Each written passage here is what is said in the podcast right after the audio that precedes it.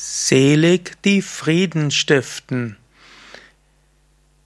In der Bergpredigt äh, sagt Jesus, selig sind die, die Frieden stiften.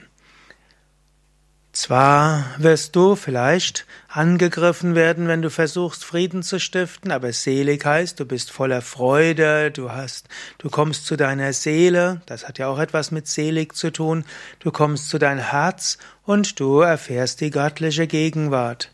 Versuche Frieden zu stiften.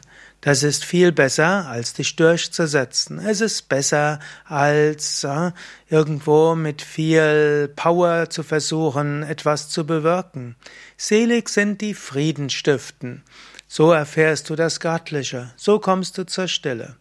Natürlich, wer versucht, Frieden zu stiften, muss auch eine hohe Frustrationstoleranz haben, denn Menschen sind oft nicht bereit zum Frieden. Und wenn du Frieden stiften willst zwischen Menschen, zwischen Gruppierungen, zwischen auch verschiedenen Angehörigen verschiedener Ethnien, das ist alles nicht so einfach.